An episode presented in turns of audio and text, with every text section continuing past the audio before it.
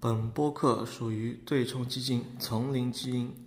可以在喜马拉雅、荔枝 FM、苹果播客收听。基金情况介绍可以访问网址：三 w dot jungle gene fund dot com 网站地址为 www dot jungle-genefund dot com。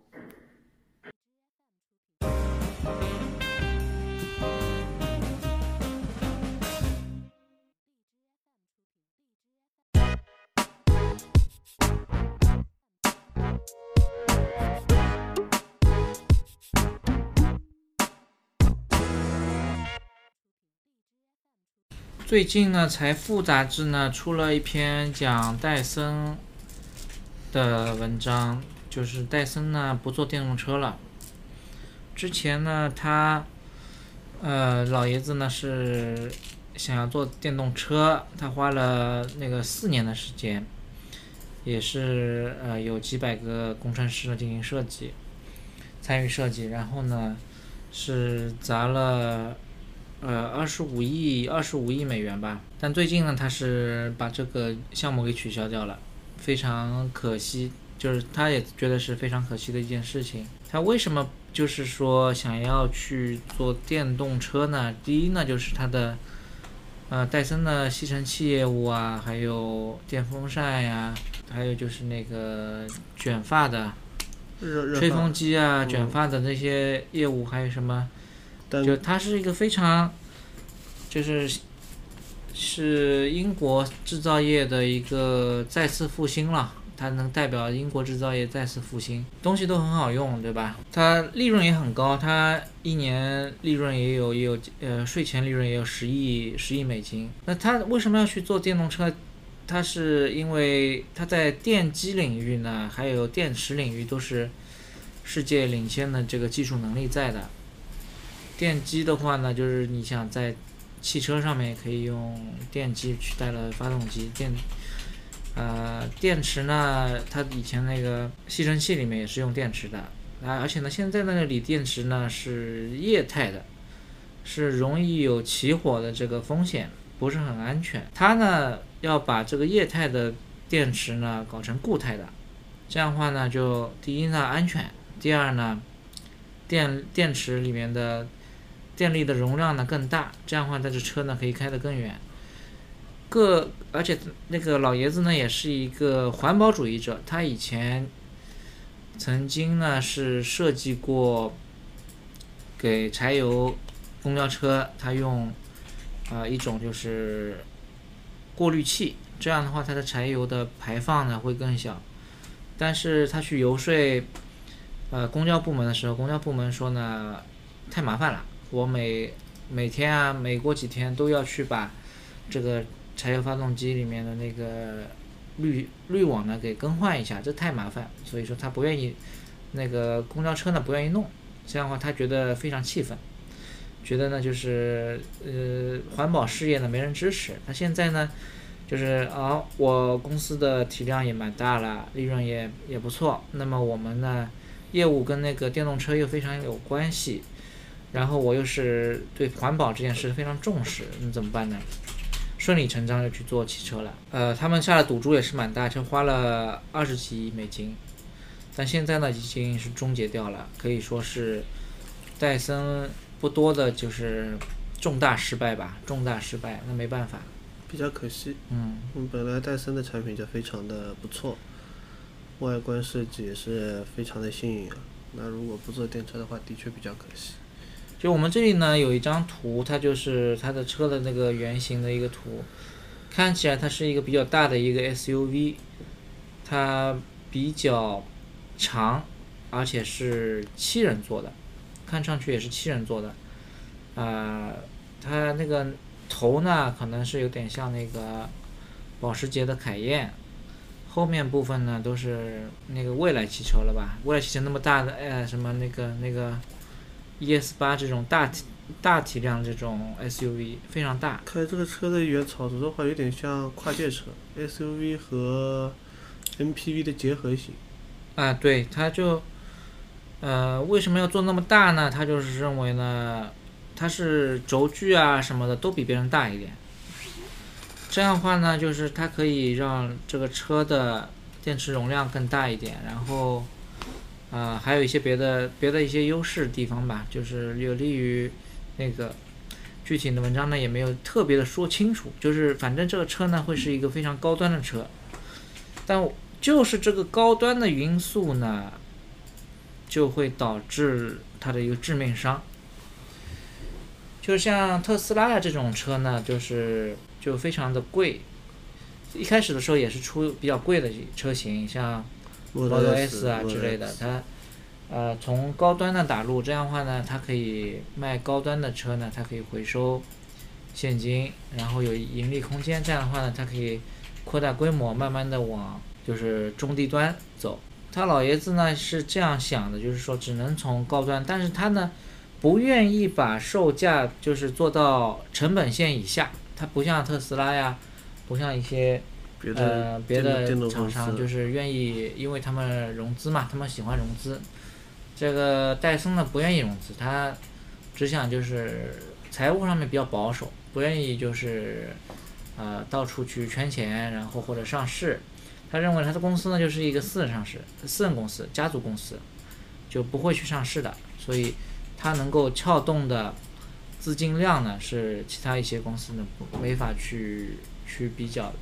没法和其他公司比较。这样的话就有问题，就是它既然售价那么高，它的生产规模也不是很大，那它的市场啊、销量啊等东西就比较低。一低的话呢，它的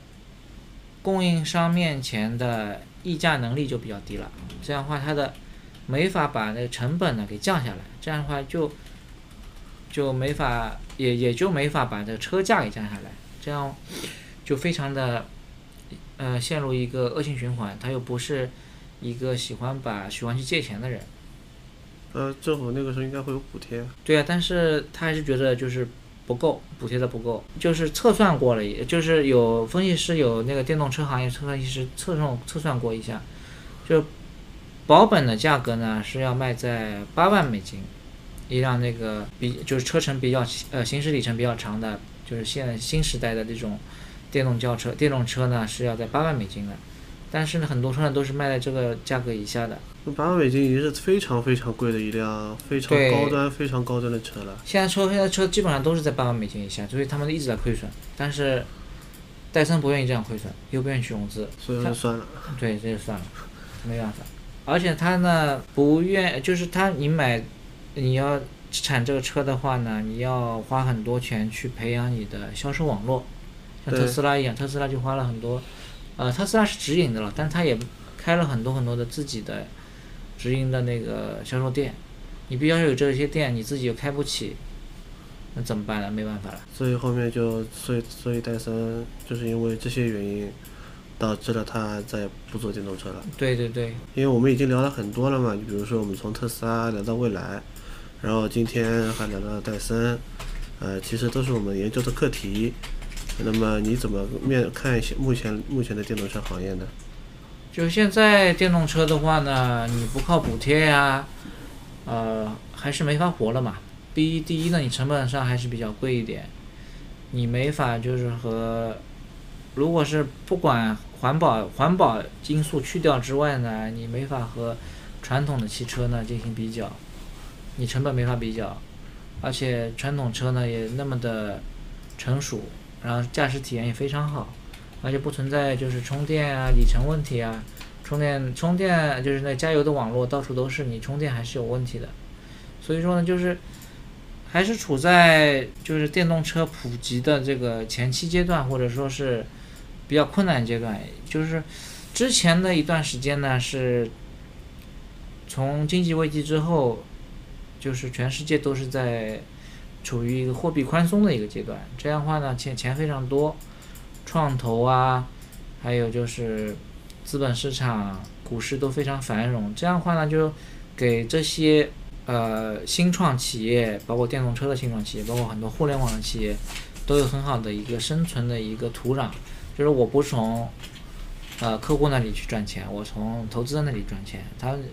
投资人的钱能够够我去烧，然后呢，我可以把故事讲的大一点，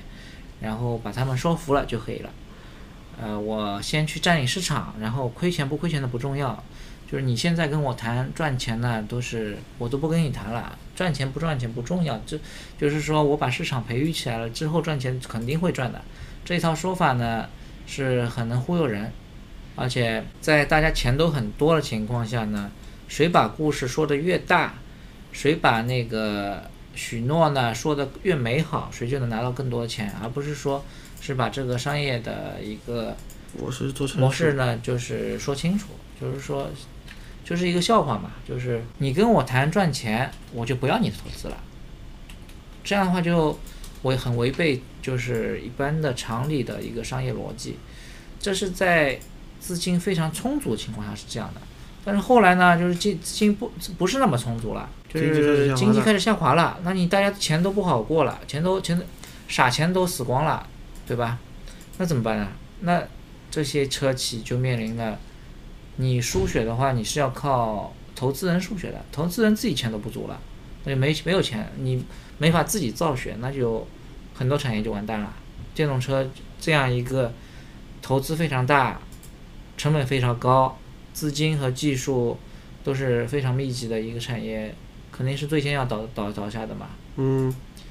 所以说呢，这又是一个可以说现在看可以说是一个电动车泡沫，会有接二连三的电动车企呢陷入困境。这些新的一些呃电动车厂商，包括传统的车厂呢，可能也会把他们之前被呃这些电动车的新的电动车企业推推着往前走，进入什么电动化步伐，他们电动化步伐可能也会慢下来，随着这个经济周期的一个。啊，更替进入一个不是那么钱多的时代。现在目前这个周期的话，经济的确是不是特别的景气嘛，所以说导致刚才你说的那些问题所在。那么在未来的话，你怎么在未来看待这个电动车呢？它本身是否有真正的价值呢？有价值肯定是有价值嘛，它那个用电，至少你开的时候是没有排放，排放一些包括那个碳排放呀，包括。呃，化学化学尾气的排放，这些物质还有粉尘啊之类的，就排放就少很多了嘛。但别人会说我是我们是在转嫁转嫁污染嘛？他说大，因为世界上大部分的那个发电的还是靠火力发电嘛。对，靠火力发电，但是呢，因为你这个污染呢是集中化了，把本来是分散在全世界各地，然后开车嘛，然后你把它集中化之后呢？更好处理，可能污染程度就没有像分散在那里那么多了。它只要在集中这个火电厂或者什么，呃，电厂里面进行更多的一些环保投资，这样的话它排放出来东西呢，可能会比集中化处理的话，排放会会变得更好，而不是分散化。你想说？对对，就排放就可能会更好控制一点，包括排就是你否则的话你，呃，什么国国三、国二、国四这种标准。排放标准在不断往前走嘛？现在如果全是电动车的话，全部都是一样的排放标准了。就是你的排放污染的源头是在电厂，那就不在电厂加大投资，集中处理，跟人家比分散那么多车，这么多厂商的车，这么多类型的车，它标准都不一样，集中在电厂的更好，更好，更好办一些。还有呢，就是一些新能源，比方说太阳能，还有风能、核能。这些清洁能源呢，它那个占比上升的话呢，可以直接在电网里面进行呃流通。这些这这些能源呢，就是它的价格慢慢下降的话，电动车所使用的能源的清洁能源部分呢在上上升，就长期来看呢还是比较环保一点。而且呢，就是说呢，如果是在呃大城市人口密集的地方使用电动车，它的输电。里面的损耗较少，因为它传输电的距离较短嘛。嗯。这样的话，能源的损耗呢，要比较少，因为人们都比较密集。然后车呢换成电动车，它的其实它的排放量呢是要比燃油车是要低的。但是如果在一些空旷的地方，在郊区、在野外，呃，在那个人口密度非常低的农村啊这些地方呢。因为它人口密度低，所以输电的距离非常长，这样的话当中损耗就很多，它的可能的那个排放呢，可能要比用燃油车反而更高一点，所以说有区别对待的。在大城市人口密集的，其实还是电动车比较环保一点。那么现在电动车主要的问题，也就是第一是充电时间嘛，第二是成本成本就还是对，然后也类似于里程焦虑，类似于这三个问题嘛。那么这这就有个问题，就是说，今天今天今天我们是看新闻是知道，呃，戴森是因为各种各样的原因，所以说导致它退出了电动车市场。那么反观就类似于像苹果这种，其实它也退出了电动车市场。那么就是说，是不是？那么为什么就要类就比如说特特斯拉，比如说现在呃非常非常非常紧迫吧，非常非常难过的未来，就他们为什么就是还是不停的要往下去做，但反而像我们心目中的好公司，比如说类似于戴森，类似于像苹果，他们反而为什么会退出这些市场呢？因为照道理来说的话，他们如果进入了电动车市场的话，凭借他们的资资金的实力和他们技术的储呃技术技术能力，他们是有可能做的比这两家公司呃，比如说这样类似于像特斯拉、蔚来是有可能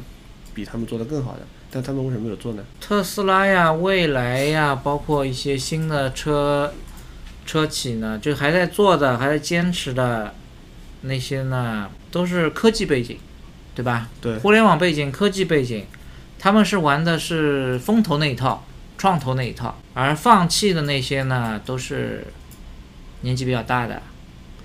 呃，比较成熟公司，经历过风风雨雨，经历过风风雨雨，经历过经济的上上下下，这样的话，他们认为他们会经历过风险的话，他们会把风险考虑在比较高的位，也比较重要的地位。这样的话呢，他们认为成本不合算，那为什么要去做呢？他们会想到风险，而比较年轻的那些企业，他们经历的危机比较少，亲身经历的危机比较少，亲身经历的风险比较少，或者说是不在乎风险。我们喜欢冒险，或者说我能够融到那么多资，我就是要往前冲。他们认为好的时间会继续延续下去，不会不会想到要是为坏的年份进行考虑，就是这样。就是比较成熟的商业的领袖是会选择什么时候该进，什么时候该退。就是这样，但马我这个特斯拉不一样，特斯拉他马斯克有个人光环嘛，对吧？他他想把自己的个人的影响力发生到发挥到最大，就是这样。那所以说呢，其实他们新兴的企业和成熟的企业，那其实他们走，他们对于比如说新的行业，他们其实是走的两两两种风格的路线。对，一种呢风险偏好比较大，就他们觉得他们自己失败了也无所谓，就是说新公司，反正呢，我很多都是我的投资人都是风险偏好非常大的，他们都是风投，嗯、对吧嗯，他们钱投进来，损失就损失了。但是，呃，成熟的企业呢，他他可能他把自己的一个风险定位定位在风险承受度比较低的一个